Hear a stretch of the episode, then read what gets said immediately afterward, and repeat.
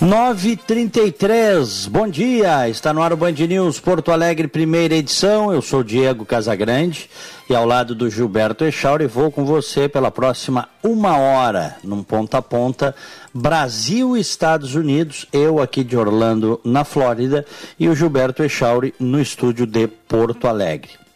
Lembrando que você nos sintoniza no FM 99,3, também pelo aplicativo Band Rádios, que pode baixar para smartphones, para tablets, ou ainda pelo canal do YouTube, que é Band RS. Vai lá e assiste.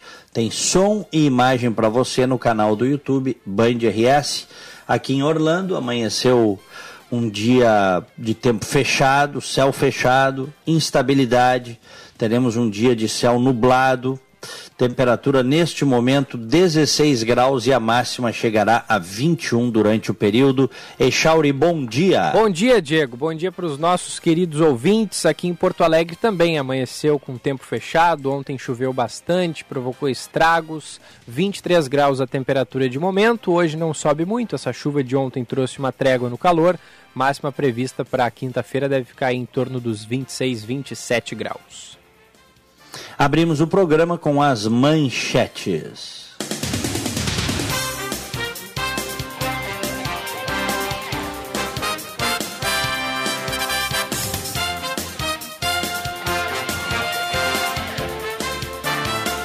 A Prefeitura de Novo Hamburgo vai apresentar uma denúncia ao Ministério Público para que o órgão investigue o caso dos dois veículos com alto-falantes que circulavam ontem pela cidade espalhando informações falsas sobre as vacinas contra a Covid-19. Ambos os carros foram apreendidos pela Guarda Municipal e uma narração padrão chamava o imunizante de vacina experimental e incentivava os pais a não, levar, não levarem os filhos para receber as doses. Nós todos temos o dever de saber que não é obrigatória a vacina experimental em nossos filhos.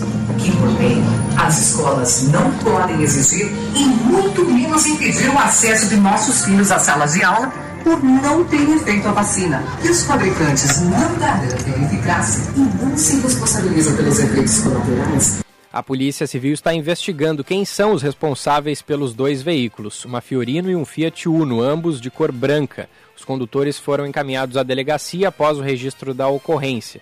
Os dois motoristas foram liberados e os veículos encaminhados para um depósito. Com 219 mil registros em 24 horas, maior marca desde o início da pandemia, o Brasil bate o nono recorde seguido na média móvel de casos de Covid chegou a 161 mil nos últimos sete dias, alta de 170% em relação a 14 dias atrás. Até agora, segundo dados do Ministério da Saúde, são 624 mil mortes causadas pela doença no país. Nas últimas 24 horas foram 606, o maior número desde outubro do ano passado. A média móvel de óbitos ficou em 360, 369, alta de 194% na comparação com os 14 dias anteriores. Em pelo menos sete estados, a ocupação de leitos destinados a crianças com Covid-19 ultrapassa 80%. Em três deles, Mato Grosso do Sul, Maranhão e Rio Grande do Norte, a taxa atingiu 100%. O cenário também é preocupante no Ceará, Bahia, Pernambuco e Goiás. Em Alagoas e Mato Grosso, mais de 60% dos leitos pediátricos estão ocupados. E a Coreia do Norte disparou o que pareciam ser dois mísseis balísticos nesta quinta-feira, atraindo críticas dos Estados Unidos à sexta rodada de testes de mísseis norte-coreanos neste mês. A série de testes é uma das maiores já lançadas pela Coreia do Norte em um mês, segundo analistas, enquanto o país começa 2022 com uma demonstração estonteante de novos armamentos operacionais. O Estado-Maior Conjunto da Coreia do Sul disse que detectou o lançamento do que presumiu serem dois mísseis balísticos por volta das 8 da manhã no horário local, a partir da região de Hanhung, na costa leste da Coreia do Norte. E o primeira edição entrando no ar no oferecimento de Savaralto. Quer curtir o melhor deste verão? Venha para o espaço Savaralto, na praia de Atlântida, um ambiente exclusivo preparado para você conferir os modelos da Mercedes-Benz, Toyota e Ram que farão sucesso nessa temporada. Aproveite para fazer um test drive e garantir acessórios e vestuário originais da Mercedes-Benz Collection. Esperamos a sua visita nas tardes de 2 de janeiro a 6 de março no espaço Savaralto, Avenida Central, número 1800, em Atlântida. No trânsito, sua responsabilidade salva vidas, Diego Casagrande. 9h38, o Eduardo Carvalho já está conosco aí ou não? Ainda não. Em seguida, o Eduardo Carvalho, os estragos da chuva. Fiquei sabendo, o Edinho estava me contando, o Edinho, o nosso mago da central, caiu um raio aí na Band, né? É. Inclusive, tem, eu tenho aqui a sonora do momento que caiu o raio, porque era o happy queimou, hour.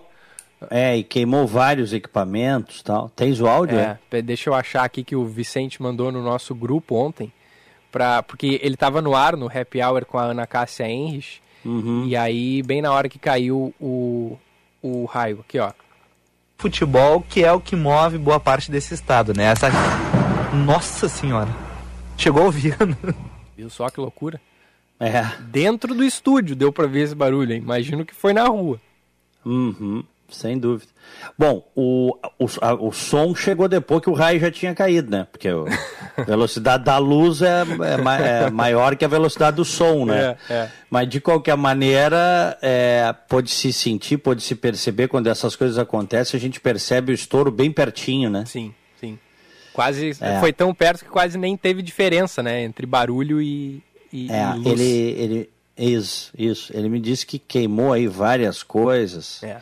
É, e eu sei que muitos raios ontem em pontos da cidade, pessoas reclamando, né? Inclusive incêndio, teve um incêndio causado por um raio, né? Numa, numa rua de Porto Alegre. É, o alagamentos muito grandes, assim, muito intensos, especialmente no bairro Menino Deus, no bairro Santana e também no centro, no centro da cidade. Foi bem, bem complicado. Uhum, é, instabilidade. O calorão, depois do calorão, vem essas, eh, essas instabilidades, as tempestades, né?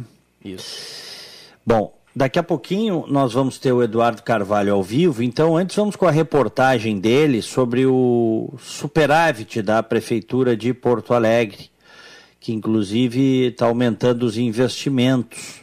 Né? E continua em Porto Alegre uma preocupação, e é natural, com o transporte público.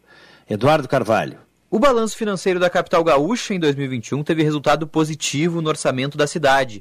Os dados apontam para 9,2 bilhões de reais em receitas e 8,4 bilhões em despesas, o que totaliza um superávit de quase 800 milhões de reais. O destaque ficou para os investimentos, que no ano passado cresceram 18% em comparação com 2020, totalizando 326 milhões.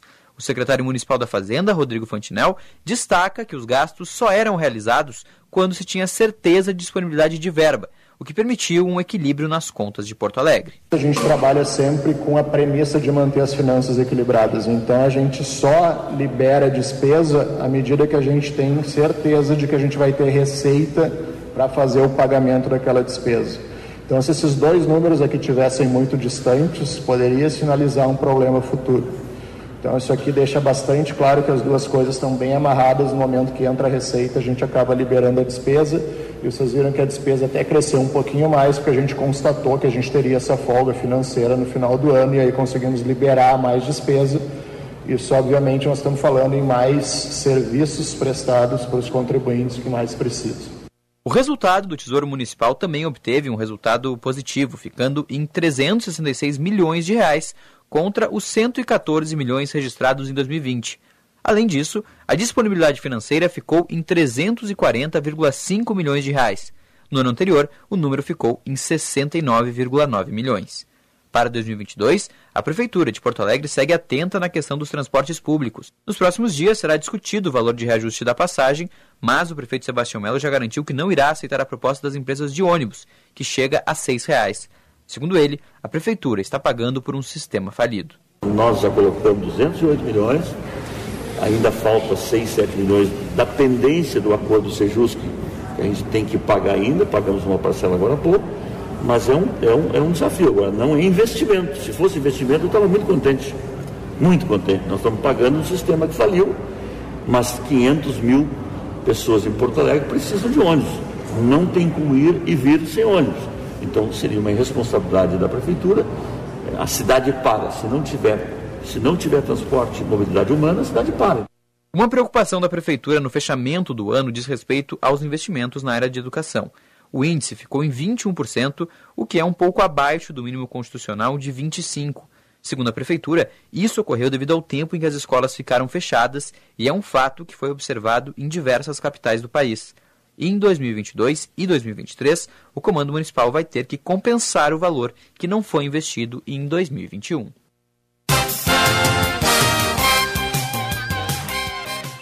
E o vereador Ramiro Rosário, que foi secretário da administração anterior, foi secretário de serviços urbanos, né, se não me falha a memória. Ele escreveu um artigo dizendo que a prefeitura de Porto Alegre agora, nesse primeiro ano, está colhendo o que foi feito na administração Marquesan Júnior, que buscou inclusive pagando um preço eleitoral alto o equilíbrio fiscal, o equilíbrio das contas públicas. E o Ramiro Rosário lembra que em 2017, é, Porto Alegre sofria com, uh, com, falta de recursos, falência, sem investimentos, escândalos de desvio de recursos, obras paradas, carência gigantesca de serviços e infraestrutura e que foi feito um, uma transformação estrutural e gerencial em quatro anos. E ele está comemorando o vereador Ramiro Rosário, repito, foi secretário de Marquesa Júnior. Ele aponta no artigo dele, ele elenca ali várias coisas que foram feitas. É, deixou uma herança, por exemplo, de 1,2 bilhão em financiamentos em serviços essenciais, como saneamento, drenagem, habitação, segurança, tecnologia, mobilidade, modernização de gestão, as primeiras concessões e parcerias público-privadas da história de Porto Alegre, investimento de um bilhão de reais, serviços públicos, PPP da iluminação pública, e ele está dizendo que o prefeito Sebastião Melo está colhendo esses frutos. E, e é bom que esteja colhendo e que esteja mantendo a responsabilidade fiscal. Eu, eu, eu, vejo na Prefeitura de Porto Alegre uma tentativa de efetivamente tirar Porto Alegre de uma situação uh, ruim, sabe? Eu vejo. É difícil. Uh, há uma degradação esse esforço do prefeito Sebastião Melo. Sei que ele gosta da cidade. Embora não tenha nascido em Porto Alegre, ele seja de Goiás, ele ama Porto Alegre. Agora, é importante manter a responsabilidade fiscal e pegou uma administração que deixou as coisas bem, segundo o vereador, equilibradas. Né? É, e também tem a questão é, dos aplicativos, né, Diego? E também é, que, que, às vezes, dependendo da distância, é, por exemplo, às vezes são duas pessoas e a distância não é muito grande, sai mais é, em conta pegar um aplicativo, né? Sai mais barato do que andar de ônibus uh, com o preço atual da, da passagem. E ainda tem a expectativa de que a passagem, o valor da passagem aumente ali adiante, né? Então tudo isso, as isenções também fazem com que a, as empresas, a, a, prefeitura acabe arrecadando menos, né? E as empresas, enfim, o que é um problema que, como a gente ouviu na reportagem, é uma, uma solução bem, bem complicada de se encontrar. Muito. Porque você precisa ter transporte coletivo. Tem que ter o transporte coletivo. Não tem como abrir mão disso, certo? Principalmente porque tem muita gente uh, de, da região metropolitana, mesmo de Porto Alegre, mas da região metropolitana, que não tem condições de, de, de ter carro, não tem uma condução, não tem uma moto e também não pode ficar pagando aplicativo, Echauri. É. O aplicativo, por, por mais barato que seja, barato entre aspas, se compartilhado, ainda é mais caro que o ônibus, quando subsidiado, né? Sim, sim. Então tem que ter o transporte coletivo. Mas o problema é que esse sistema está deficitário há muito tempo. E o prefeito Sebastião Melo tem dito aí, eu já vi algumas entrevistas dele, que ele não quer manter um sistema arcaico e botar dinheiro uh, dos pagadores de impostos nisso, é. para subsidiar um, um sistema deficitário que está dando prejuízo. E aí como é que faz? É. E a pandemia agravou bastante também a situação, né? Porque diminuiu bastante a demanda, por mais que sempre teve gente que continua andando de ônibus, mas quando chegou a pandemia, eu lembro que a prefeitura acabou retirando algumas linhas de circulação e agora ou até pegando duas e fazendo uma só, né, ônibus que tinham rotas parecidas. É, agora que as coisas já voltaram ao, ao normal no sentido de que está tudo aberto, tudo funcionando, é, essas linhas não voltaram. Então é, teve esse, esse, esse prejuízo na questão da pandemia também. Uhum. 9 e 49. Teve uma estudante que anteontem fez uma pegadinha e um enfrentamento para o presidente Jair Bolsonaro lá no cercadinho do, do... Porque o Bolsonaro hoje é o cercadinho, ele está restrito ao cercadinho, né? O, o Echauri, os bolsonaristas dizem assim, ah, mas o fulano não pode sair na rua, o Beltrano não pode, e o Bolsonaro pode sair na rua sem sem a claque que vá protegê-lo, também não pode, né? Também é, não pode. É, ele vai a alguns lugares e ele fala, né, que caminha no meio do povo e tudo mais, mas são aqueles seus, seus apoiadores, né? Mas é, mas é isso que eu estou dizendo. É. Vai com seguranças vai com segurança. e vai com uma claque em volta. Que inclusive é muito agressiva em relação a qualquer um que fale qualquer coisa. Essa moça de 19 anos aí, essa jovem, é, é, quase apanhou, deram um tapa no celular dela em determinado momento, né? Então, mas daqui a pouquinho a gente vai, é, daqui a pouquinho a gente vai rodar esse áudio aí da fala desta jovem que deixou o presidente extremamente constrangido. Eu disse que era uma pegadinha porque ela começou falando como se ela fosse elogiar ele. Aí ele uhum. fica todo bobo, né? Uhum, uhum. Só que aí não era. Era uma crítica. Mas daqui a pouco a gente vai rodar aí. Vamos com o Eduardo Carvalho, nosso repórter. Eduardo, bom dia. Muito bom dia, Diego, Gilberto, também a todos que nos acompanham. Olha, Diego, a chuva tão aguardada aqui no Rio Grande do Sul, por conta da estiagem, do calorão, chegou ontem com muita força, principalmente aqui na região metropolitana, e trouxe diversos estragos. Né? Eu sempre falo, até comentei semana passada quando a gente teve temporal também. Toda vez que tinha temporal, eu tinha que entrar no outro dia com falta de luz, porque a gente sabe que sempre acontece. Vários estragos, Porto Alegre registrou uh, inúmeros pontos de alagamento, acúmulo de água, queda de árvores, semáforos fora de, de funcionamento. Então, a chuva veio, ficou cerca de 30 minutos uma chuva intensa em Porto Alegre no final da tarde de ontem, e a gente tem uh, inúmeros, inúmeras situações que ocorreram por conta disso. Vou começar atualizando a situação de falta de luz aqui no estado, Diego e Gilberto. A gente tem até o momento 41 mil pessoas que seguem sem energia elétrica, isso mais ou menos metade da área da RGE, metade da área da CE. Um destaque importante que eu tenho feito é a respeito de cerca de 3 mil pessoas no Vale do Taquari que entram nessa conta de pessoas sem energia elétrica, só que eles estão sem luz desde a última terça-feira, que foi o dia que também tivemos temporais. O prazo para as companhias elétricas é, retomarem o serviço quando a luz cai por conta de situações uh, naturais, como por exemplo um temporal, é de 24 horas. Então eles deveriam já estar com a luz uh, retomada, mas eles seguem sem energia elétrica e se somam agora às outras quase 40 mil pessoas que estão sem energia no Rio Grande do Sul por conta dos temporais que no estado ontem, Diego. Então a gente tem essa situação no Vale do Taquari e também em todo o estado. Aqui em Porto Alegre, a gente teve alagamento em diversos pontos, inclusive no Hospital Mãe de Deus. Exatamente, a gente teve no Hospital Mãe de Deus, Diego, na verdade na garagem, na entrada pela Rua Costa, alagou ali essa entrada, ela foi bloqueada e alguns uh, serviços, alguns procedimentos que estavam marcados foram remarcados com os pacientes para que não ocorressem nessa manhã de quinta-feira, justamente por conta dos transtornos que ainda estavam ali no hospital por conta da chuva. A equipe do Mãe de Deus uh, garante que nenhum paciente uh, foi te, não teve nenhum incidente com pacientes, com colaboradores também, mas que por segurança é, o acesso pela Rua Costa foi fechado e ainda hoje de manhã algumas atividades estão sendo suspensas. Em seguida a gente traz mais detalhes, o Hospital Mãe de Deus ficou de dar um retorno até as 10h30 a respeito do que, que vai ser feito ao longo do dia de hoje para recuperar esse acesso pela Rua Costa e o que, que está fora de funcionamento.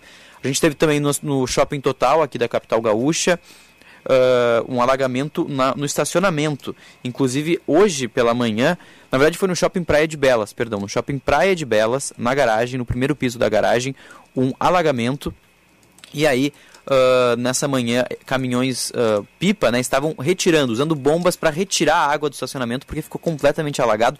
As imagens são chocantes, Diego. Alguns é, clientes hum. foram retirados do estacionamento o, com uso de botes porque não tinha como, como caminhar pela água. Era, estava realmente muito, muito alto o nível da água na garagem do shopping Praia de Belas. Então, água gente... da chuva? Água da chuva, exatamente. Uhum. É, o, não, então o, o, esgoto pluvial não deu, não deu vazão, né? E aí acabou inundando ali o estacionamento, é isso? Exatamente, exatamente. Uhum. E a gente teve vários pontos aqui em Porto Alegre com um bloqueio total do trânsito, alguns bloqueios parciais por conta de alagamento ou por conta também de queda de árvores. A IPTC divulgou um boletim, inclusive na manhã de hoje, sobre como estava a situação agora. A gente tem bloqueio total na Quintino Bocaiúva, na altura 1241, bloqueios parciais na rua Caixa Econômica 85 e na Avenida Ipiranga, esquinas com a Joaquim Porto Vila Nova e também na esquina com a Cristiano Fischer é, são bloqueios por queda de árvore ou por acúmulo de água. A IPTC segue trabalhando. Vários pontos da capital gaúcha estão com semáforos fora de funcionamento também, Diego, por conta da falta de luz.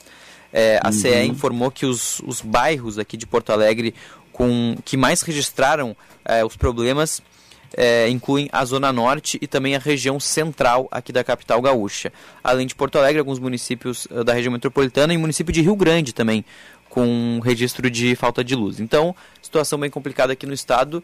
Essa chuva que deve avançar ainda para a região norte e para o litoral gaúcho uh, ainda nesta quinta-feira. Passou muito forte pela região metropolitana e deve uh, se estender pelo estado nessa quinta.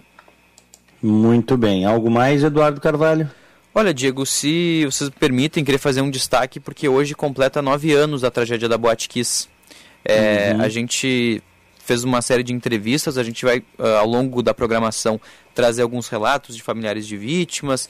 A gente também fez um trabalho uh, com o pessoal do SENGRS, o Sindicato dos Engenheiros. Discutimos um pouco sobre a Lei KISS, porque nove anos depois, o que, que a gente teve de avanço, né? A gente tem essa, regula essa regulamentação, uma lei nova, uma lei mais moderna, mas na visão dos especialistas ainda falta mais fiscalização.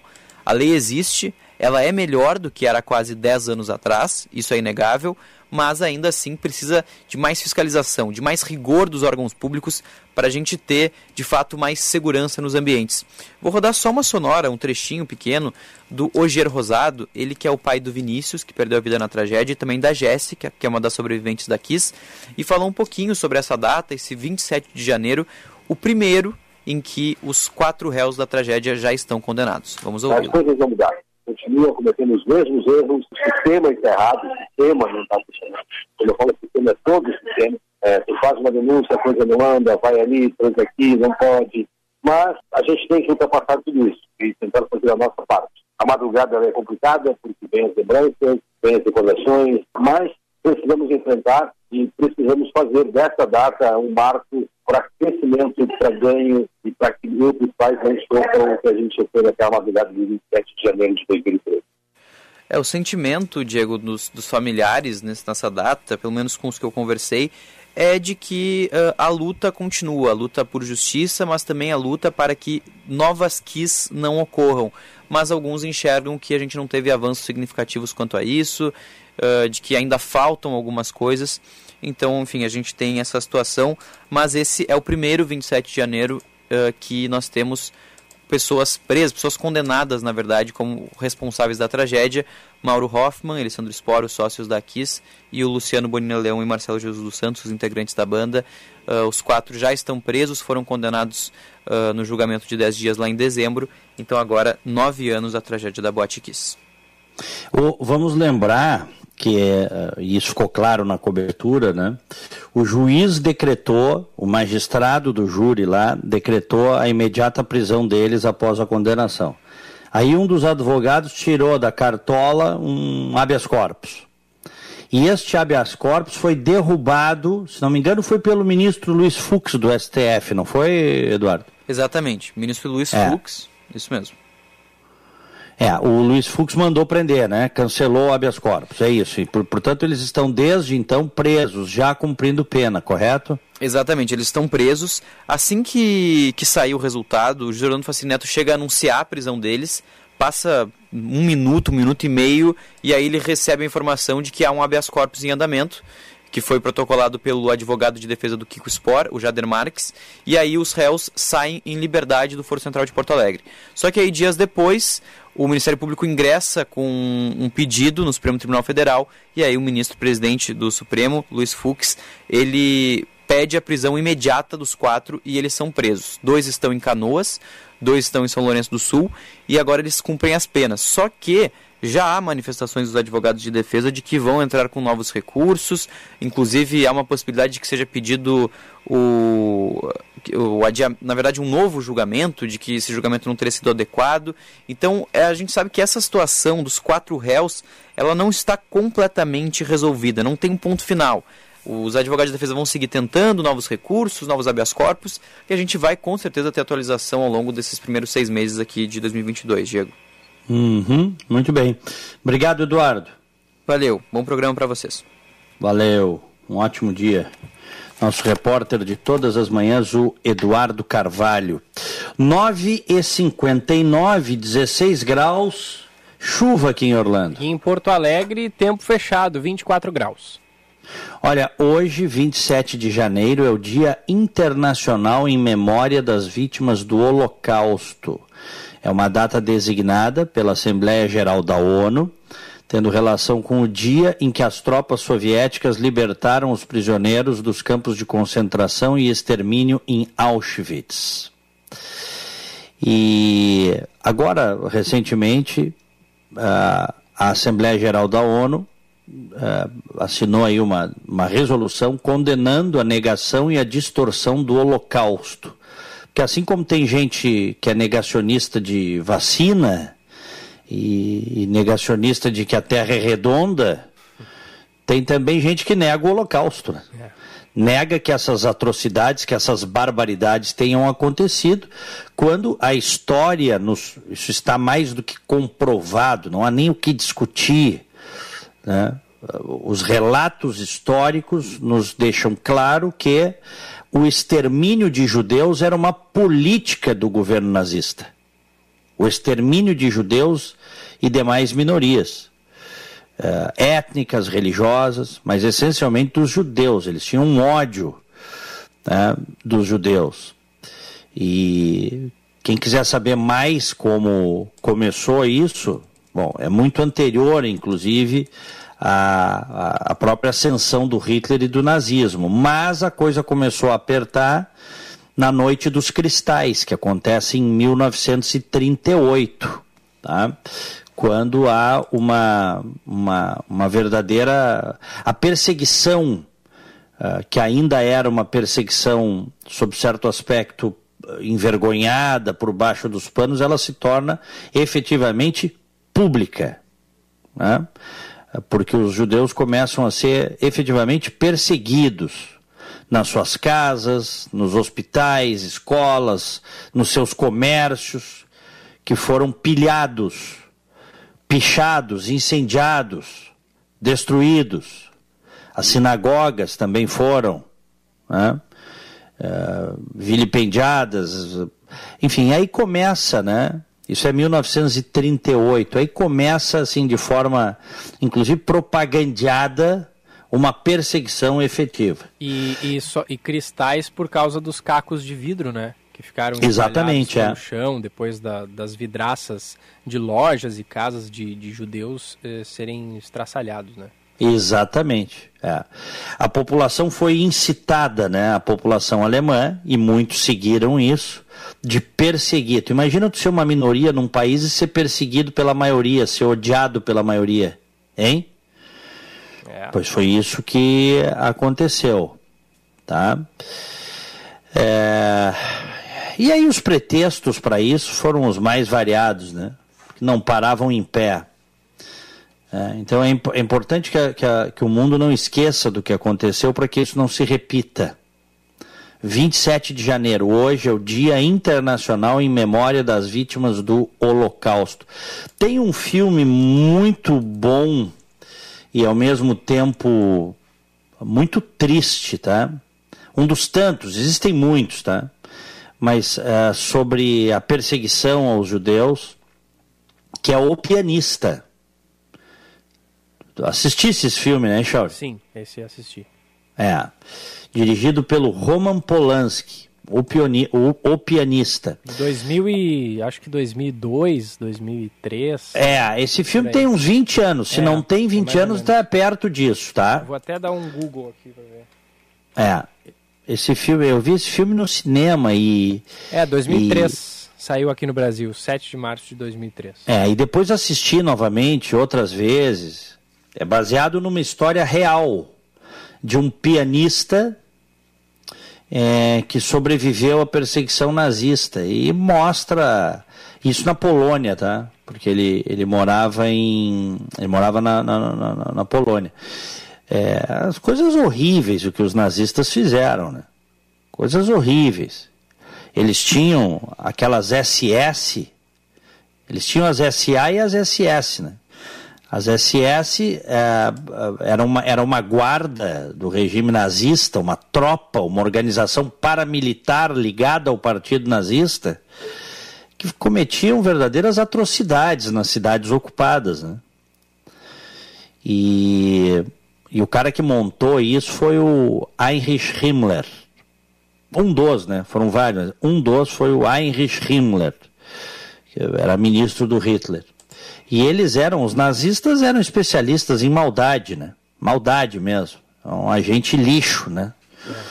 E o filme mostra isso, assim, a, a, a, luta por sobrevivência daquele homem, a história é real. Até estou procurando o nome dele, está aqui, ó, achei o nome dele. Vladislav Spielman, interpretado por Adrian Brody, que é um grande ator, por sinal, gosto muito desse ator, o Adrian Brody.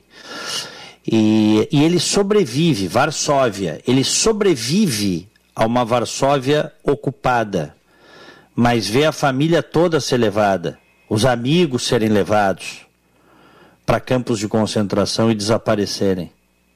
Né?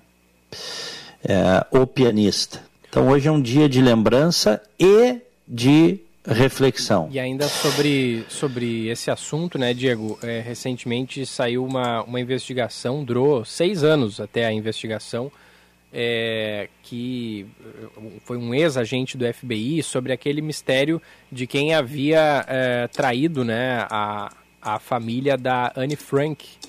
Isso. Que, que acabou sendo, né, ela, tava, ela e a família estavam escondida lá na época da Segunda Guerra e, É. e a investigação diz que pode ter sido um judeu, o Arnold Vanderberg, que É. provavelmente revelou o esconderijo para salvar os seus familiares, né? É, Uhum. o que acabou não, é, não, não, não dando certo, porque ele foi morto e a família também. E mesmo assim, né, mesmo após, pelo que diz a investigação, né, mesmo É. após ele ter entregue o endereço da Anne Frank e sua família, ele e sua família também foram, foram mortos, né? É, ele era um tabelião, né? Segundo a investigação, ele era um tabelião judeu, né?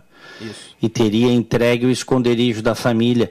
É, houve reações, né? é, mundo afora, muitos criticando essa investigação, é, alguns dizendo que isso é impossível, outros dizendo que é preciso ter cautela. A verdade é que não me surpreenderia, Echauri, porque o, o ser humano, independente da religião, ele é falível, Echauri. É.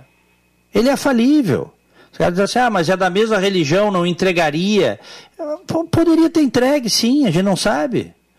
Católicos, ao longo da história, já entregaram outros católicos. É, é, é, e assim, tá- e assim, a história do mundo é essa. E me parece que o, o principal Ah. ponto para isso seria a tentativa dele de salvar a própria família, né? Mas é isso- mas é isso. parede. Pois é, mas é isso que, que diz a investigação desse ex-agente do FBI, que aliás ganhou repercussão aqui nos Estados Unidos. O programa 60 Minutes fez uma reportagem extensa sobre isso, viu? É, é, uma extensa investigação, 30 pessoas trabalharam durante cinco anos no caso, né? e, e pode ser sim que ela tenha sido denunciada por um tabelião que era judeu. Isso acontecia, e aí? Só por... Ah, mas é de tal religião, não vai. qual- Qualquer... O ser humano, independente de religião, ele é falível. Ele é falível. Daqui a pouco, para salvar a própria pele, o cara entregou mesmo. A gente não sabe. O, o que está mostrando aí a investigação é que isso aconteceu, tá? É. que ele teria traído, a, que esse tabelião aí teria traído a família da Anne Frank para salvar a própria família. Tá? Eu fui, eu levei inclusive meus filhos na casa da Anne Frank em Amsterdã.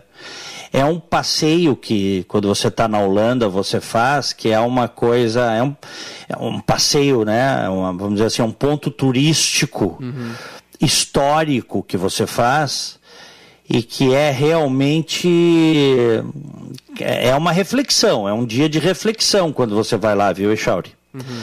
Porque a gente vai subindo, a casa tem alguns andares e você entra no local onde ela ficou confinada durante muito tempo. E como é que é o local? É um local é pequenininho, tá? Uhum. É, é, é, é, como é que eu vou dizer assim? É lá no é, é no, é no sótão.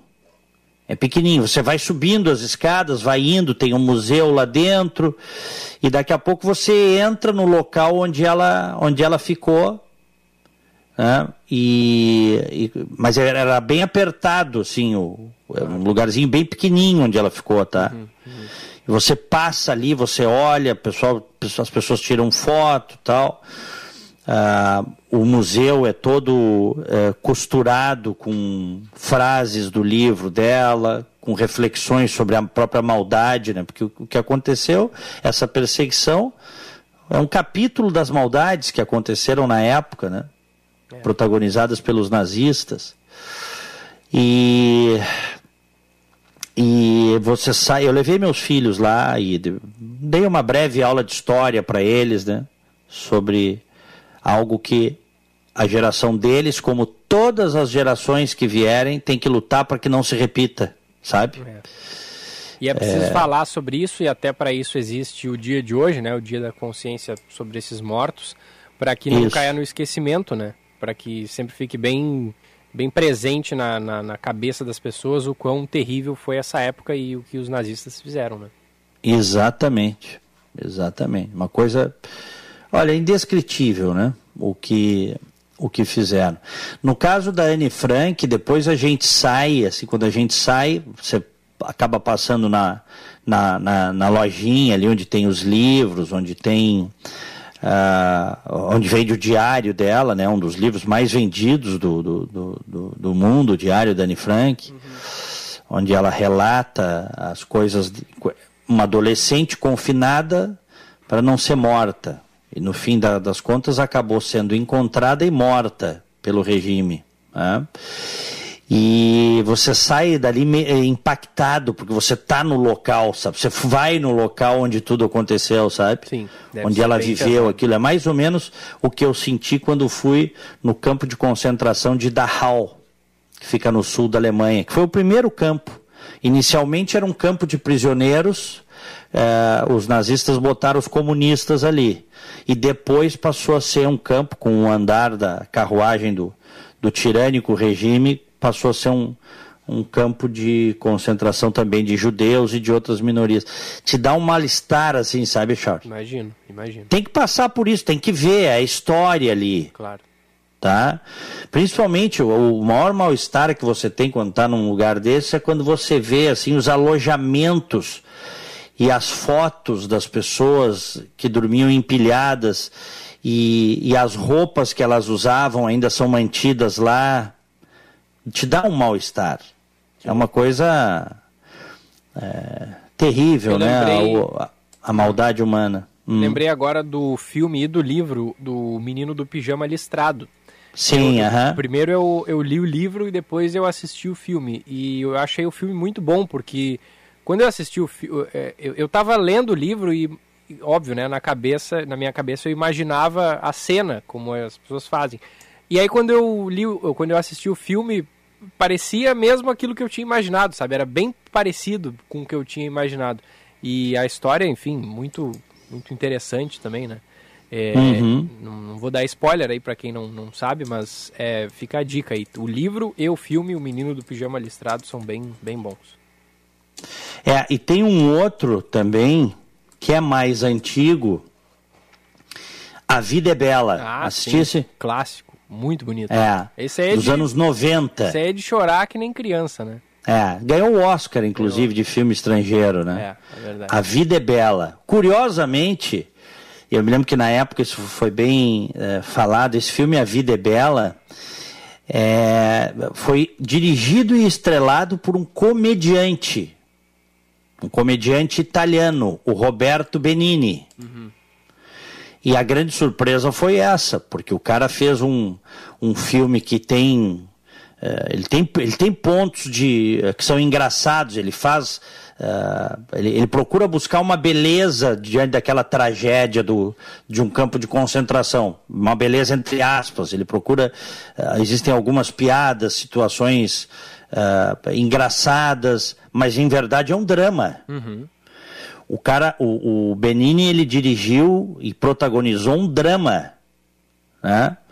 em que um, um judeu na Itália fascista, é capturado, mandado para um campo de concentração em Berlim com o filho pequeno, né?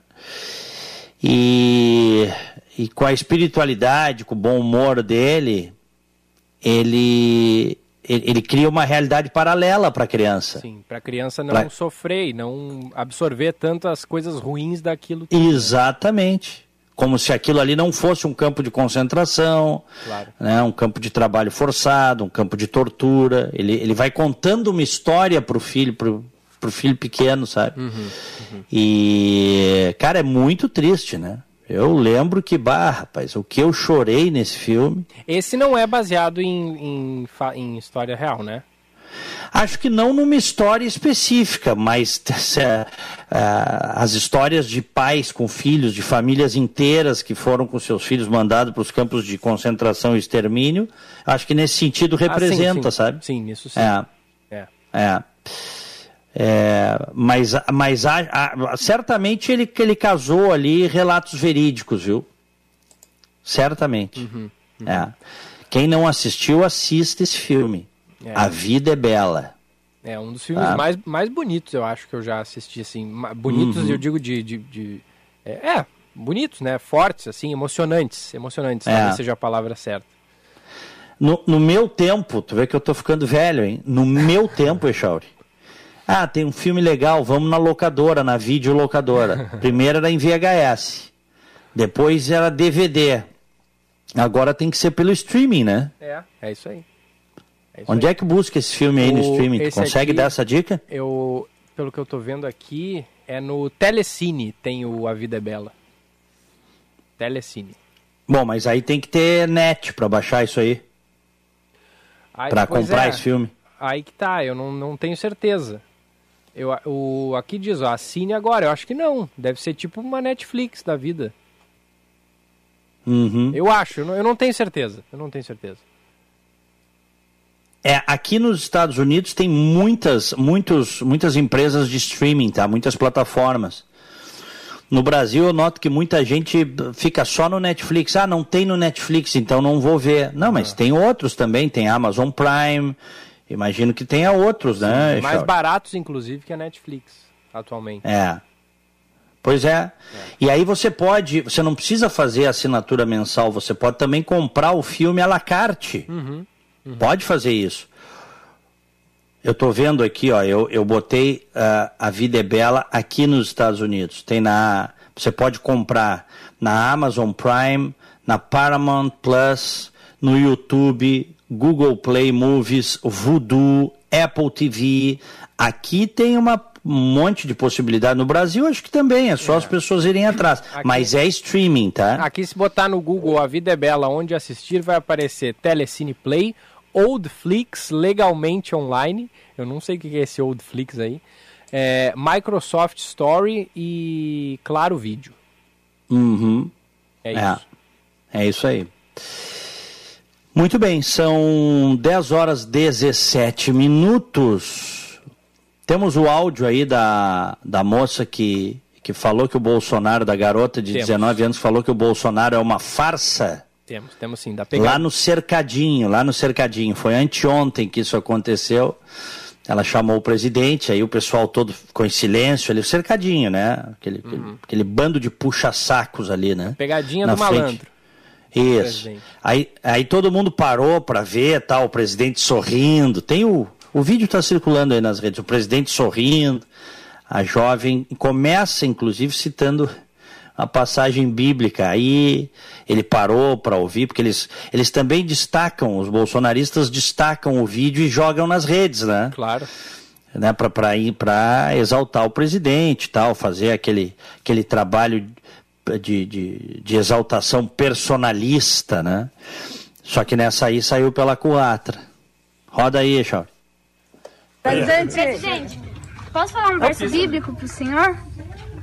É aquele verso que você diz que gosta muito, e eu também, é um dos meus favoritos, que é Conhecereis a verdade e a verdade vos libertará. E a verdade é Jesus, a verdade é a justiça, a verdade é a honestidade. E sabendo disso, dá para considerar que o senhor é uma farsa, presidente. Sabia que fala isso? Eu vim questionar o senhor. Ah. Eu vim questionar Você usa a palavra Bíblia me questionar aqui? Sim! Ah, Aquele que crê na Bíblia também questiona. Presidente, mas o senhor não é o fortão? Vai aqui furar a fila, tinha que ser, né? Vai fugir da pergunta, presidente? Não, agora é minha vez, né? Você usa a palavra de Deus para chegar aqui você vê que é mentira? O senhor não é Deus, presidente. É sim, Deus que me. O senhor não é Deus, presidente. O senhor defende a liberdade de expressão. Eu tenho meus questionamentos. Tira ela daqui. Pode ter certeza que é tirar do PT. Eu não falei nada de PT, presidente. Você vai sair como? Acompanha Presidente, rachador deve ir pra prisão, presidente. Esse barulho, esse barulho aí- final foi o telefone É. dela sendo atingido por um tapa. Sim, deram um tapa no telefone dela. Viu que ela pergunta assim, eh, ela diz, o senhor não é Deus, tem um que diz, é sim. É, aham, eu vi. É muita doença, né? É, aí é brabo. É. é, não, e a verdade é a seguinte, ô Echauri, essa, essa garota aí me representa, porque eu, eu tenho dito aqui, tu tens dito, a gente concorda, o Bolsonaro é uma fraude, né? É uma farsa completa. Um homem que se elegeu com o discurso que se elegeu em 2018, o homem é uma fraude. No aspecto do combate à corrupção, então, nem fala, né? Agora, isso aí de um cara dizendo, ah, o senhor não é Deus, ele é sim, essa mitificação do ser humano mostra o nível de idiotice, às vezes individual, às vezes coletiva, que as pessoas são submetidas, né? É doença mesmo, né? É, uma, é uma psicose coletiva, né? De achar que o homem é, é, que o ser humano não tem pecados, assim, né? É, eu vou te dizer, é, essa menina, ela tem 19 anos, né? Pela voz parece menos, até. É. Pela voz parece uma criancinha. E talvez, eu não sei a aparência dela, mas talvez se ela tiver a aparência de criança, assim como tem a voz, talvez isso tenha livrado ela de ter apanhado ali, né? Claro. Porque se fosse um homem, né, ou até mesmo uma mulher, mas já adulta, ou seja, não uma menor de idade, como na cabeça daquelas pessoas ali, poderia sim, acho que era até uma tendência ter sobrado É. ali um, um- um tapa, um soco, sei lá. É, ela fez um relato, eu até separei aqui, ó. Ela, ela, du- duas coisas que eu acho que são importantes. Primeiro, ela não é do PT e não tem nenhuma ligação com o PT, como o presidente disse, porque é, isso, isso aí é uma, é uma defesa do bolsonarismo de chamar todo mundo que critica o Bolsonaro e, e a doença bolsonarista de esquerdista, comunista e petista. E não é verdade. Você tem uma parcela considerável da população que detesta o Bolsonaro, acha o governo do Bolsonaro péssimo, acha ele um péssimo líder e não é petista. E não é esquerdista, Echauri, tá? Mas eles tiram da cartola para rotular, né? que é, é uma, é, uma, é uma reação em autodefesa, certo? É, ela diz que não tem absolutamente nenhuma ligação e que, pelo contrário, em 2018 ela não votava ainda. Mas ela era simpatizante do Bolsonaro, ela torceu para o Bolsonaro, foi o que ela disse depois para os jornalistas. né? E aí ela diz assim, ó, quando eu faço a última pergunta que deu para fazer, o segurança bate no meu celular e desliga o vídeo sozinho. Nessa, eles estavam me empurrando com a força do corpo deles para o gramado, em volta do cercadinho. Estavam me empurrando, me fechando, me impedindo de me locomover para onde eu quisesse. Eles tentavam pegar da minha mão o celular à força, vinham por trás, só que eu prendi no meu corpo e falei não.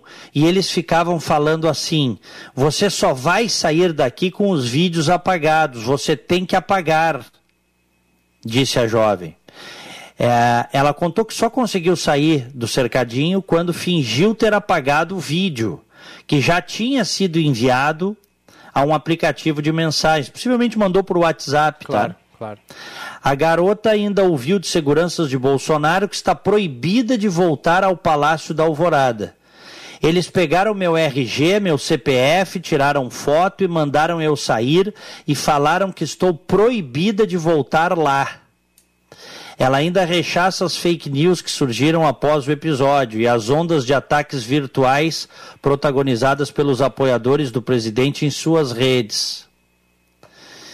É, vi muita fake news de que o PT teria me colocado lá, de que eu seria filiado ao partido, de que o movimento MBL pagou para eu estar lá. Muita coisa sem sentido, disse ela. Radassa é o nome da jovem, tá? Radassa Gomes. É. Tem o no, nosso Corajosa ela, parabéns para essa garota aí. Hã? O nosso ouvinte Eloy estava achando que era Tabata Amaral, porque a voz é bem parecida, ele disse.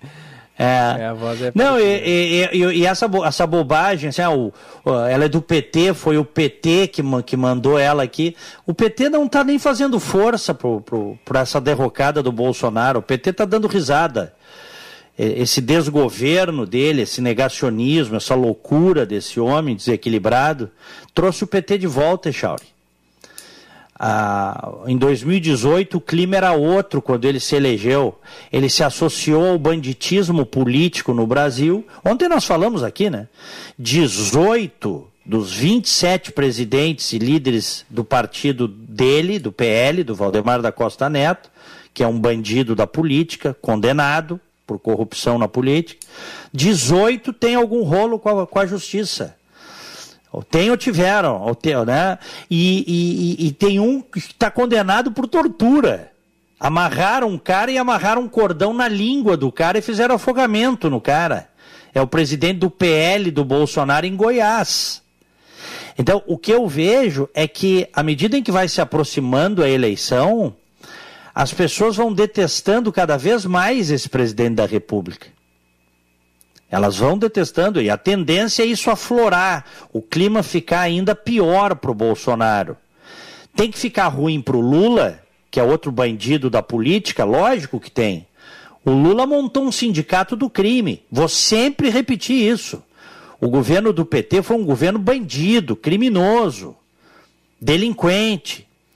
Mas é, o Bolsonaro se elegeu como a antítese disso tudo prometendo apoiar a Lava Jato, prometendo apoiar o combate à corrupção, e na verdade era mais do mesmo.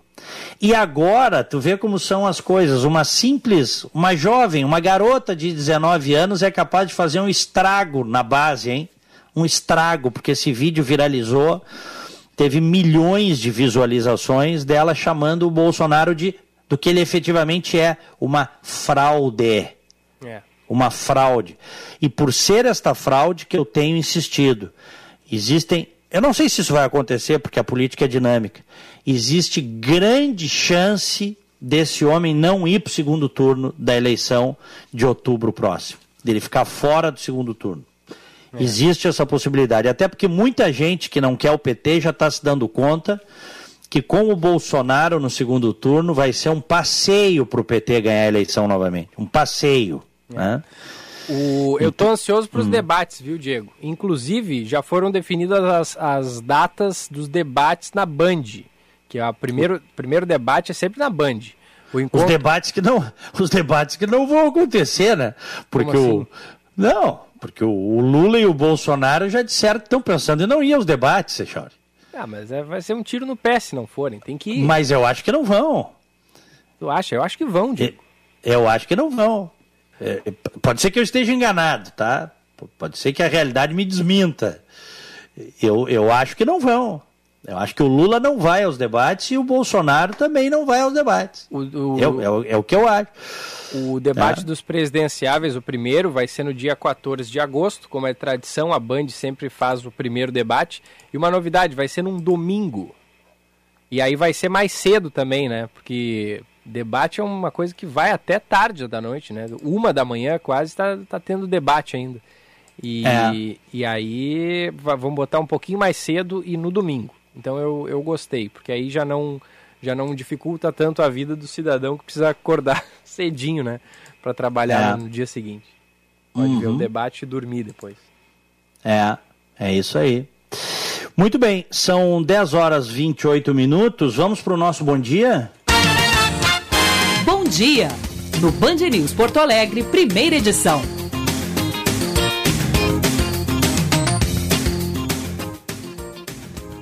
Aniversariantes de hoje, recebam o nosso carinho, recebam o nosso abraço.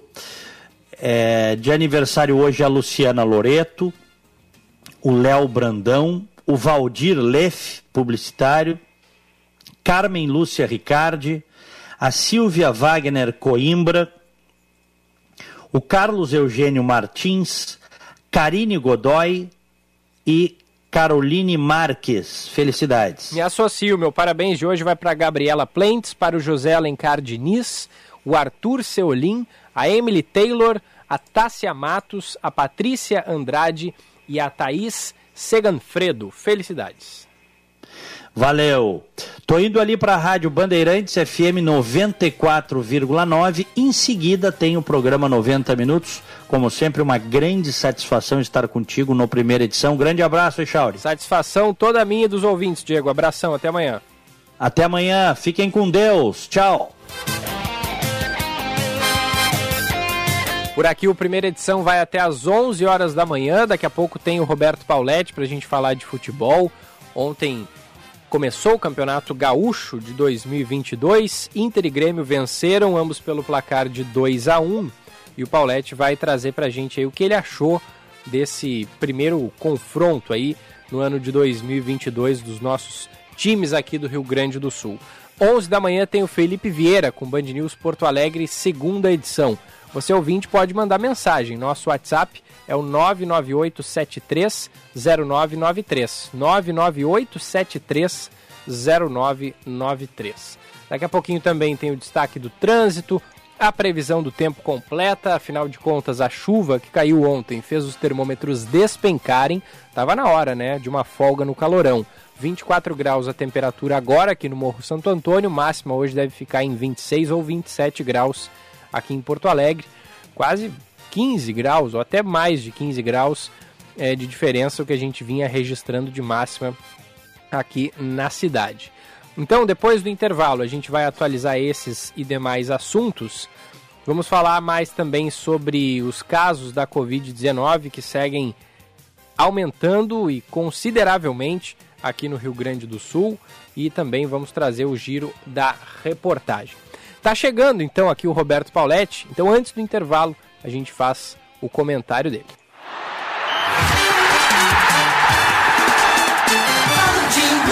O comentário de Roberto Pauletti. E aí, Pauletti? Bom dia. Bom dia, Gilberto. Tudo bem? Tinho, tudo bem. Que Bom estar no estúdio aqui contigo. Coisa boa, né? É, Seja bem-vindo. Vol- Volte sempre. Obrigado, obrigado. O que, que achou, Paulette, do início do gauchão? Olha, o Gauchão ele começou como sempre começou, os dois maiores vencendo. Eu fiquei decepcionado com o Caxias, vou começar pelo segundo jogo. Eu sou torcedor do Caxias. Fiquei decepcionado. O Caxias pegou o time do Grêmio, um time que a gente está denominando de transição, mas que são meninos, são jovens, que não são nem profissionais ainda.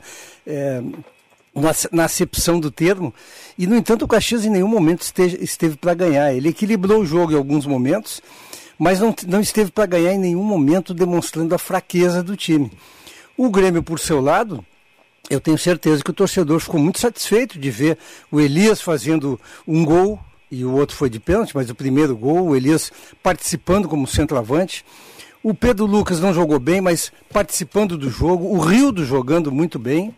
É, é, eu acho que é isso que vale o gauchão. O Grêmio está usando bem pré-temporada para os profissionais que vão que já estão definidos e esse início de campeonato um teste para ver quem é que pode se incorporar a esse grupo. Foi uma boa vitória do Grêmio. O, o time de. tra- A gente estava falando ontem também sobre a exigência, né, Paulette? E aí, é, fica o questionamento. Se não vencesse ontem, seria. É, tu acha que o torcedor ia entender? Ah, porque é o time de transição, no caso do Grêmio, ou se fosse o Inter, ah, novo treinador, tá chegando agora, então ainda tem um tempo para fazer ajustes, fazer adequações. Como é que tu acha que, que, que a torcida tá. Como é que tá o nível de exigência do torcedor nesse início de ano? Olha, a derrota ela, ela não faz parte do imaginário do torcedor. Nenhum torcedor imagina o seu time sendo derrotado. O time do Grêmio, nesse momento, me parece que ele, ele tem a tolerância menor do seu torcedor pelo péssimo desempenho do ano passado. Então, o ano esse ano, mesmo que o Grêmio tivesse perdido, eu acredito que a tolerância não seria ampliada. O torcedor do Grêmio espera muito do Grêmio esse ano. Se tivesse perdido, estaria reclamando, como sempre se reclama. Mas eu, e eu tenho certeza que tu também, o Diego, que é gremista, todos nós entenderíamos o que, tá, o, que, o que teria acontecido se o Grêmio tivesse perdido. Agora, o torcedor, ele tem, ele ele está ele tá machucado, ele quer se curar com vitórias. E é muito importante começar ganhando. No caso do Inter, Paulette, por que, que o primeiro tempo foi tão ruim e no segundo tempo as coisas deram certo? Olha, o jogo do Internacional ele foi enganoso. O Internacional, o primeiro tempo, se tivesse virado 2 a 0 para o Juventude, era normal. Por quê? Porque o Juventude está melhor treinado. O Juventude pressionou todo o tempo a saída de bola do Internacional, fez o Internacional dar chutões a todo momento. Alguns jogadores, e eu havia falado isso no apito final, eles não vão dividir como deveriam dividir. O Edenilson, por exemplo, o Edenilson está numa situação indefinida, o Yuri está sendo vendido. Eles vão na bola deles, mas na bola dividida o, o esforço é naturalmente menor. E o Juventude jogou tudo que podia jogar. O Daniel, tem outro lado, o torcedor do, do Colorado deve estar feliz com o Daniel. O Daniel fez duas defesas, pelo menos três defesas espetaculares, porque uma pegou na trave.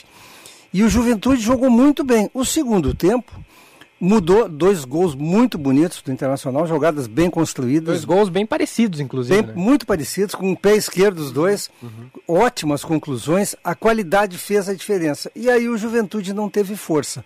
Eu não vi o Internacional jogar uma partida muito boa, mas jogou um segundo tempo consistente, onde ele dominou totalmente o jogo. O primeiro não. O primeiro o torcedor do Internacional tem que entender que está começando o trabalho. Talvez os jogadores não tenham entendido, talvez o, o Jair Ventura, treinador do Juventude, tenha ele colocado um antídoto. Tudo pode acontecer. Agora, o primeiro tempo foi muito ruim e o segundo tempo foi muito bom do Internacional. O que, que tu acha que deu para ver de algo da cara do treinador Medina? Eu, reparei, por exemplo, que o Inter faz muito, tá, tem feito muito a linha do impedimento, né? Inclusive, no primeiro tempo, quase tomou um gol porque o Moisés acabou errando, deixou o cara em condição quando os outros defensores saíram. Linha do impedimento é uma coisa perigosa, né, Paulo? Muito perigosa e tem que ser muito bem treinada, tem que, tem que ver uma sincronização perfeita. Tu, tu pegasses bem aquele, aquele lance do Ricardo Bueno, ele não fez o gol porque, foi, aliás, mérito do Daniel, que fez uma belíssima defesa. Mas o, o que, que, se, o que, que dá para notar de ontem? Primeiro, os jogadores compraram a ideia. E eu vou usar uma, um, um, só um lance do jogo. O Yuri Alberto fez um gol, se vira para o cacique Medina e faz o sinal de quem que está tirando uma flecha. Uhum. Aquilo ali foi uma homenagem para ele. Aquilo me parece que é, é os jogadores dizendo para o treinador: Nós estamos contigo. É, é, a leitura que eu faço. É. O, o time tentou pressionar, não conseguiu. Mas não é esse o time titular do Internacional. O Heitor não tem a mínima condição de jogar. O, o, Bruno Mendes é um zagueiro médio. Para mim, ele tem que ser reserva. Se o Moledão voltar, tem que jogar o Moledo. O Inter precisa contratar um lateral. O Dourado está lento, mas a, a, a, ideia do time já está em campo. E do meio para frente, Gilberto e amigos, eu acho que o Internacional está com um belo time. E me chamou muita atenção, não sei se tu visse, ele colocou o Caio Vidal no, primeiro, no segundo tempo e tirou o Caio Vidal tirou. no segundo tempo. Eu achei que ele fez certo. Pois é, é, não é usual isso, não é, né? Não é. é, é significa que ele tem compromisso com o desempenho do time, não em agradar jogadores. É. E isso aí eu achei uma coisa positiva, faz parte. É. Não, eu disse que achei certo, não porque o Caio Vidal vinha jogando mal, não, não é isso. É que naquele momento o Juventude pressionava e o Inter precisava de um zagueiro alto. Né, o cara que podia sair era o, era o, era o Caio. Né? Aliás, eu acho que o Caio, o Kaique deveria receber muito mais oportunidades no lugar do Bruno Mendes mas o Bruno Mendes parece que caiu no agrado do, da comissão técnica do Internacional. E o Lisieiro, hein, Paulette? O que, que tu achou desse jogador? Olha, eu tenho falado do Lisieiro, eu já vi várias partidas do Lisieiro. O Lisieiro surgiu muito bem no São Paulo, ele era uma estrela no, dos juniores da, da base do São Paulo e nunca se afirmou. Ele era um jogador de armação lá na frente, aí ele veio recuando, hoje é segundo volante. Eu não teria contratado e achei, achei, achei que o Liseiro não somou absolutamente nada. Ele está começando agora, também tem -se que ter, tem -se que ter tolerância com ele, mas ele não, é, ele não joga mais que o Bosquilha e muito menos do que o Estevão da base, que, a meu ver, mereceria muito mais oportunidades. Mas se a comissão técnica identificou no Liseiro alguém para jogar e trouxe, me parece que ele veio para ser titular, Gilberto. É. O, a próxima rodada é sábado, né? O Grêmio joga primeiro às quatro e meia da tarde contra o Brasil de Pelotas em Pelotas. Tu acha que o Brasil dentro de casa deve dar mais, é, impor mais perigo para o Grêmio do que na comparação que fez o Caxias? Favorito o Brasil de Pelotas, é. sem dúvida alguma. Joga em casa, joga. A, a torcida apoia A torcida muito, faz né? diferença. Os jogadores todos os jogadores que jogarem contra o time do Grêmio sabem que vão pegar um time veloz, rápido e tal, mas são meninos. O profissional, ele, ele tem que ter uma hierarquia na hora de da bola começar a rolar. Eu acho claro. que o favorito é o time do Brasil. Por outro lado, o Inter deve ter uma missão mais fácil, né? Joga contra a União Frederiquense no Beira-Rio às sete da noite no sábado. E aí eu vou comentar o jogo pela Bandeirantes. A União Frederiquense é o time do Daniel, lateral esquerdo, uhum. ex-lateral esquerdo internacional. Fez uma bela uma bela campanha de acesso. E claro que o Internacional é franco favorito, até porque nós deveríamos ter a estreia do Wesley Moraes e do David.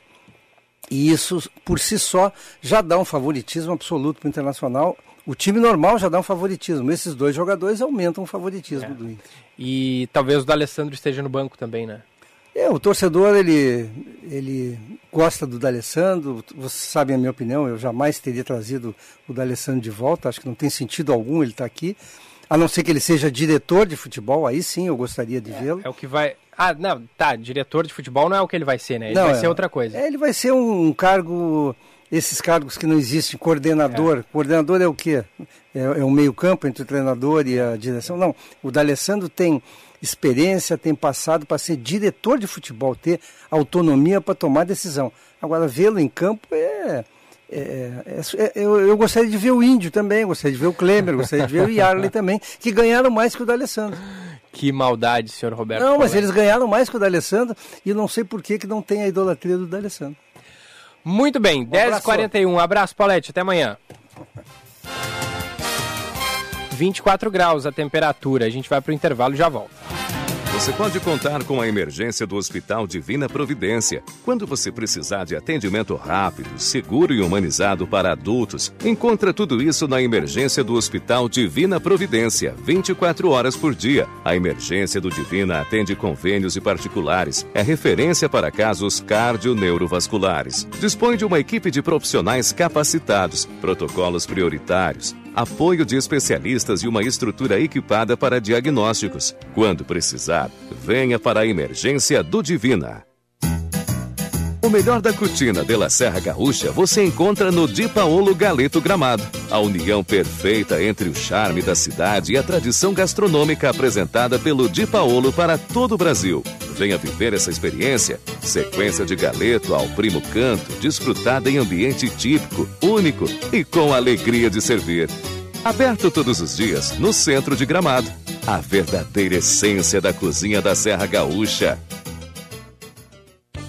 O seu verão fica ainda melhor com as condições especiais da Unimed. Planos a partir de R$ 41,50 mensais, sem carência para exames simples e consultas, além de ganhar descontos e benefícios em mais de 240 parceiros com o Aproveita, o clube de vantagens da Unimed Porto Alegre. Aproveite e garanta. Tá ouvindo? Band News Porto Alegre, primeira edição. Hora certa na Band News FM. Oferecimento Savaralto Toyota, para quem prefere o melhor. 10h43. Savaralto, lugar de Toyota, lugar de confiança. Seu novo Corolla está aqui. Sedã ou Cross. A linha 2023 já chegou na Savaralto e com condições imperdíveis. Corolla XEI e Corolla Cross XRE, com dois anos sem pagar parcelas no ciclo Toyota One. Faça um test drive e aproveite para garantir o carro mais vendido do mundo. Consulte condições. Savaralto Toyota, em Porto Alegre, Canoas, Osório, Pelotas e Bagé. Juntos salvamos vidas. Estude Direito na FMP, a melhor faculdade privada do Rio Grande do Sul que mais aprova no exame da ordem. Aproveite o período de transferência e ingresso de diplomados. Acesse o site fmp.edu.br. FMP Direito por Excelência. Direito para a Vida.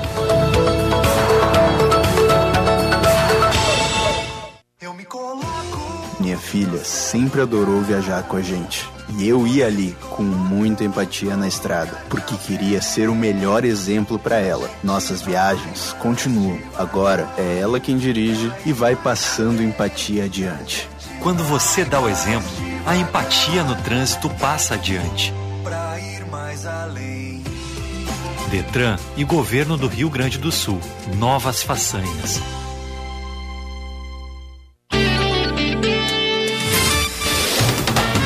Você está ouvindo Band News Porto Alegre, primeira edição.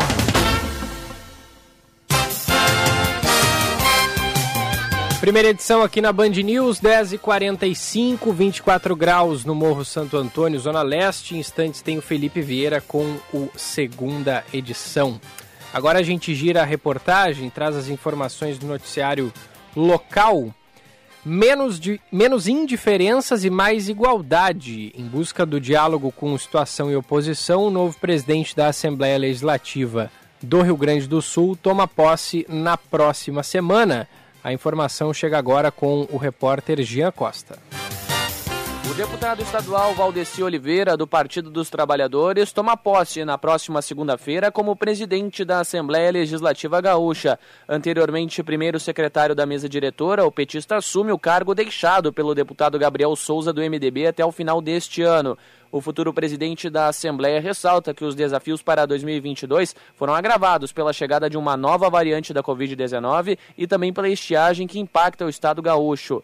Contudo, as perspectivas para o período de exercício da função são otimistas quanto à recuperação do Estado em todas as áreas afetadas. Nós temos aí muitos desafios, a questão do pós-pandemia, a questão da seca, da estiagem, a questão da fome, da miséria, é, do desemprego, do tema da educação, é, da cultura, enfim, são vários temas que a Assembleia ou o presidente não tem a caneta para resolver, mas nós temos o espaço político para construir debate, discussões e, quem sabe, produzir política para o próximo período. Uma ideia, inclusive, da nossa marca, né, do slogan da nossa, da nossa gestão, será menos indiferença e mais igualdade. Ou seja, nós queremos trabalhar muito essa questão da igualdade, da diminuição das diferenças, e esse é um processo que só se faz com muita determinação, com muita humildade, mas com muito trabalho. Segundo o deputado Valdeci Oliveira, mesmo que o seu partido seja da oposição do governo gaúcho, as questões partidárias não vão afetar o seu período de mandato. Em uma conversa com o governador Eduardo Leite, ele ressaltou que a conduta será ética e respeitosa diante de toda e qualquer divergência. Ainda conforme o deputado, toda e qualquer resposta, seja de oposição ou situação, será sempre avaliado com cuidado e respeito. Olha, eu quero dizer com muita tranquilidade. Inclusive, na última terça-feira, quando eu fui até o Palácio Piratini entregar o convite para o governador, né, para, para convidar para posse, eu disse ao governador que eu terei uma posição absolutamente republicana. Nós temos uma gestão que é compartilhada, não é questão de oposição ou não, todo mundo sabe a nossa opinião, nós somos de oposição, a nossa bancada é de oposição, mas, logicamente, como presidente da casa, eu tenho que me portar com o presidente. E com o presidente, eu tenho como guia principal o regimento interno da casa. Pode ter certeza que nós temos opiniões, logicamente, temos divergências e somos oposição, mas não faremos nenhuma forma de trancar a rua com os outros, nada, nenhum processo que não seja dentro dos trâmites legais, democráticos e regimentais da Casa. Com o foco em diminuir as indiferenças e ampliar a igualdade, o novo presidente da Assembleia Legislativa do Rio Grande do Sul toma posse no próximo dia 31 de janeiro, às 3 horas da tarde. Seu caminho. Fala aí do trânsito, Josh Bittencourt. Tem alerta agora no bairro Cidade Baixa, General Lime Silva, com bloqueio próximo à Rua da República em função de um carro com vazamento de combustível e o Corpo de Bombeiros no local. São ao menos 25 pontos ainda com semáforos fora de operação em Porto Alegre em função da chuva, afetando principalmente a Zona Sul e também a Zona Leste da capital. Só na Bento Gonçalves são mais de sete pontos com sinaleiras desligadas. E tem bastante lentidão também na saída de Porto Alegre pela rodoviária em função de obras na Castelo Branco, causando bloqueio na faixa da esquerda. Enem, histórico escolar ou prova agendada? Na Uniriter é só escolher e aprender diferente. Você ainda ganha uma bolsa de até 100%. Não perca! Gilberto.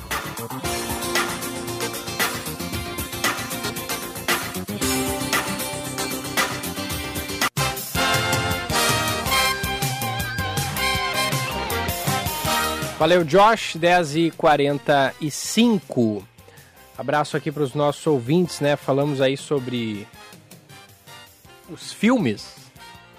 Deixa eu mudar aqui. Eita, Aqui, agora sim. Tá, o, o Gilney manda mensagem aqui pra gente. É, falando o seguinte: sobre a Lei Kiss.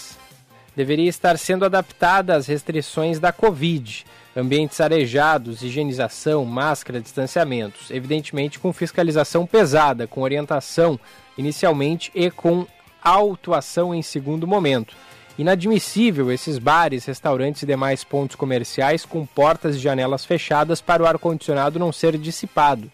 Todo mundo respirando aquele mesmo ar. Nem se fala em boates e salões de festa, onde a bebida e a aglomeração é prevista. Manda aqui o Gilney. A Janaína diz que assistiu o filme A Vida é Bela em 99, chorou muito, é lindo e triste. E ela diz é, o seguinte: a gente falava mais cedo também sobre os carros de som que estavam circulando espalhando mensagens anti-vacina ali em Novo Hamburgo. E ela manda: alguém deve ter recebido um bom dinheiro para gravar essas mensagens anti-vax. Ainda tem louco que se presta para isso. Tem aqui a Luísa Neneca. Bom dia, terminando de ler Irmãs em Auschwitz. Também uma história real. Que isso não se repita nunca mais. É, tem aqui também o recado do o Eloy. Ah, já tinha registrado, né? Ele disse que a voz da menina, aquela que fez a pegadinha com o Bolsonaro, é parecida com a da Tabata Amaral. Ele falou também mais cedo que a, o filme A Lista de Schindler e o Menino do Pijama Listrado também são ótimos. É verdade. Até mencionamos aqui o Menino do Pijama Listrado, mas a, a lista de Schindler também é excelente. Obrigado aqui pelas mensagens, 998730993. Também vários participando e nos acompanhando ali pela nossa transmissão. Live no YouTube, canal Band RS. Daqui a pouquinho a gente também confere o destaque da previsão do tempo para essa quinta-feira. Band News FM, temperatura. Oferecimento Rede Sim, Sim de Lojas Porto Alegre. Sua rede com os melhores parceiros para oportunidades exclusivas. 24 graus 7 décimos. Você pode contar com a emergência do Hospital Divina Providência. Quando você precisar de atendimento rápido, seguro e humanizado para adultos, encontra tudo isso na emergência do Hospital Divina Providência, 24 horas por dia. A emergência do Divina atende convênios e particulares. É referência para casos cardio-neurovasculares. Dispõe de uma equipe de profissionais capacitados, protocolos prioritários, apoio de especialistas e uma estrutura equipada para diagnósticos. Quando precisar, venha para a emergência do Divina. O Sim de Lojas Porto Alegre está sempre atento à saúde e ao bem-estar dos seus associados. Por isso, em convênio com a Ativa Medicina, oferecemos atestados, exames, consultas e laudos por valores acessíveis. Seja parte da transformação do varejo. Associe-se. Cindy Lojas Porto Alegre. Inspiração para transformar o varejo.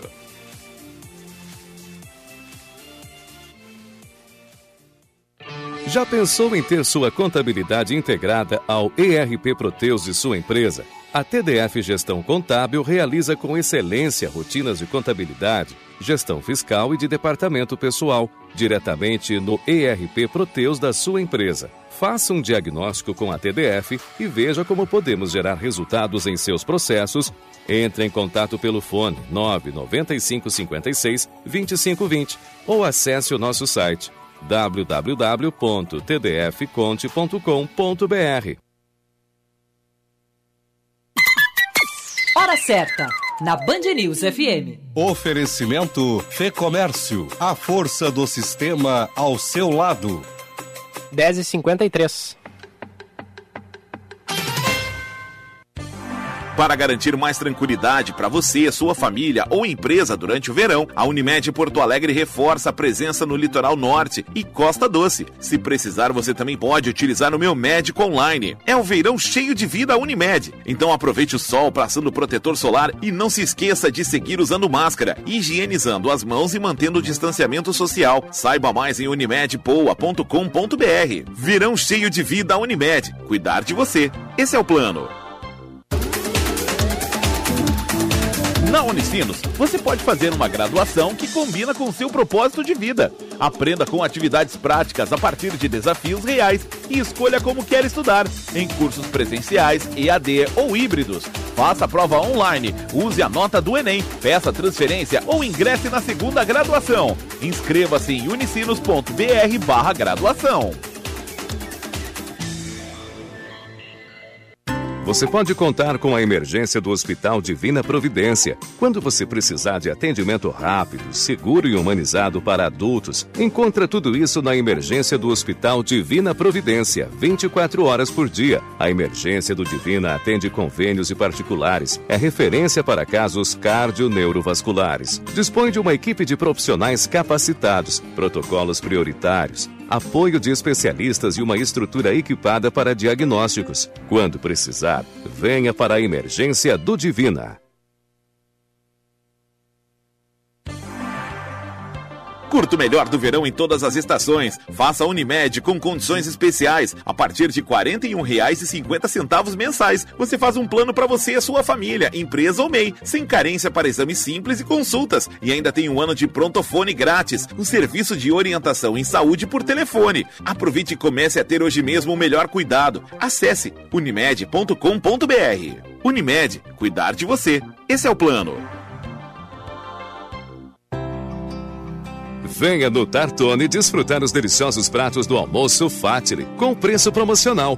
No fim da tarde, o happy hour com espumante e as irresistíveis brusquetas. E à noite, o inesquecível jantar romântico ou com a família. Tartone Restaurante, italiano de cardápio e alma. Bourbon Country, Galpão Food Hub ou ligue 9 9615 87 84.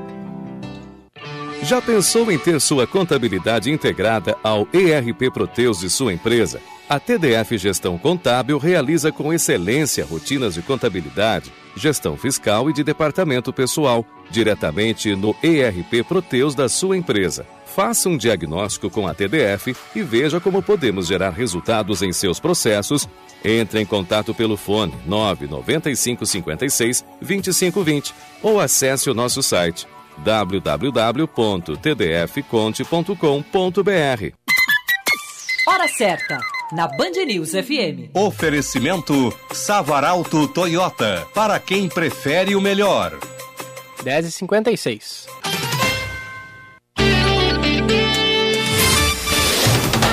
Você está ouvindo Band News Porto Alegre, primeira edição.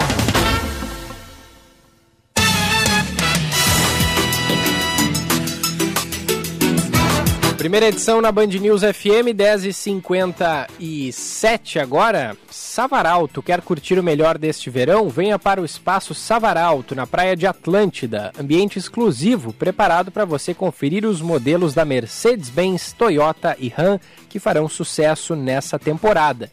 E aproveite para fazer um test drive e ganhar acessórios e vestuário originais da Mercedes-Benz Collection. Esperamos sua visita nas tardes de 2 de janeiro a 6 de março no Espaço Savaralto, Avenida Central, número 1800, em Atlântida. No trânsito, sua responsabilidade salva vidas. A boa notícia do dia.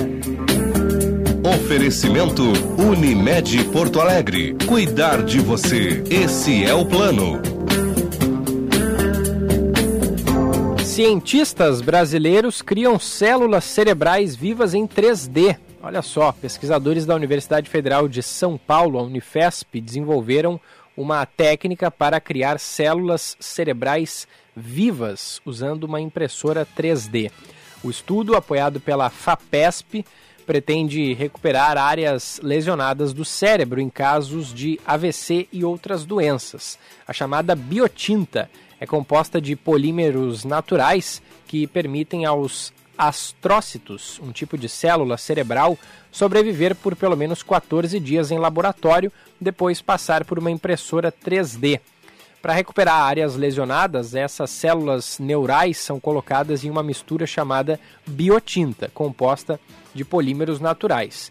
É, eles funcionam como uma espécie de estrutura de suporte para os artócitos. É um procedimento que resulta em um modelo mais parecido com o tecido neural natural do que os obtidos atualmente por outras técnicas, em que as células são cultivadas em pratos em apenas duas dimensões.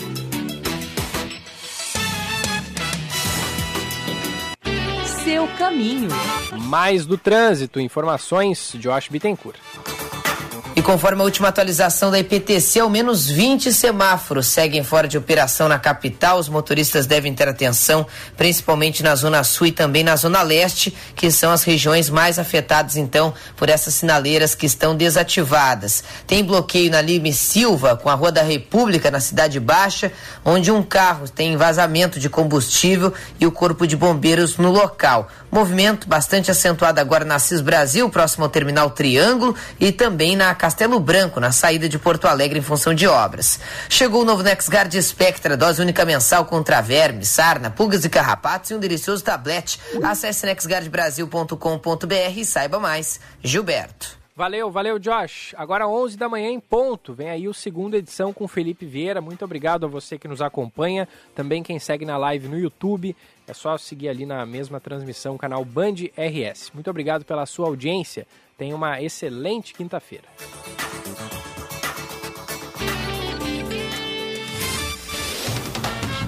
Você ouviu Band News Porto Alegre, primeira edição.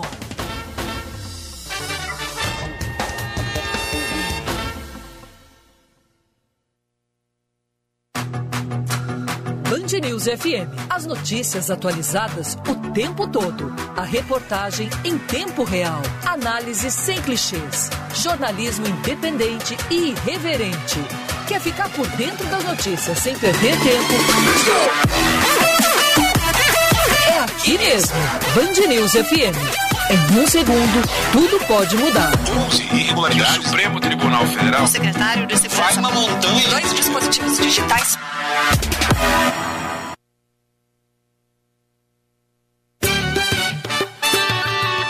Band News. Tempo. A frente fria que provoca temporais no Rio Grande do Sul e a queda de temperatura em todo o estado gaúcho segue atuando nesta quinta-feira. Na capital, há previsão de fortes pancadas de chuva, também acompanhadas de trovoadas. Em Porto Alegre, a máxima deve atingir 27 graus na quinta. Na Serra Gaúcha e no litoral norte, o tempo será instável, com pancadas fortes de chuva ao longo do dia. Pela manhã, há risco inclusive de temporais. Em Torres, os termômetros variam de 21 a 23. Na Serra Gaúcha e em Caxias, os termômetros variam de 19 a 24 graus. Da Central Band de Meteorologia, Jean Costa.